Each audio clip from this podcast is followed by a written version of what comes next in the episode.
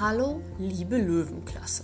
Herzlich willkommen zu einer neuen Podcast-Folge mit und von Frau Krängel.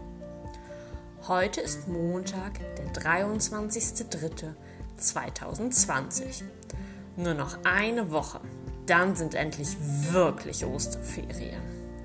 Bis dahin nehme ich jeden Tag eine Podcast-Folge für dich auf.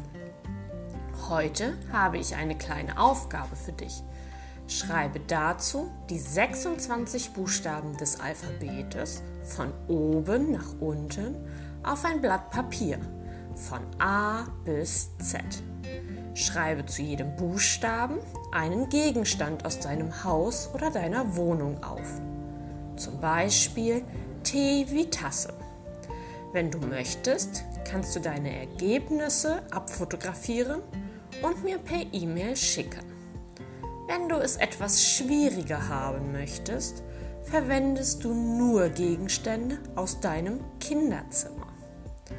Ich habe heute auch eine Knobelei des Tages für euch, passend zum Thema Wetter.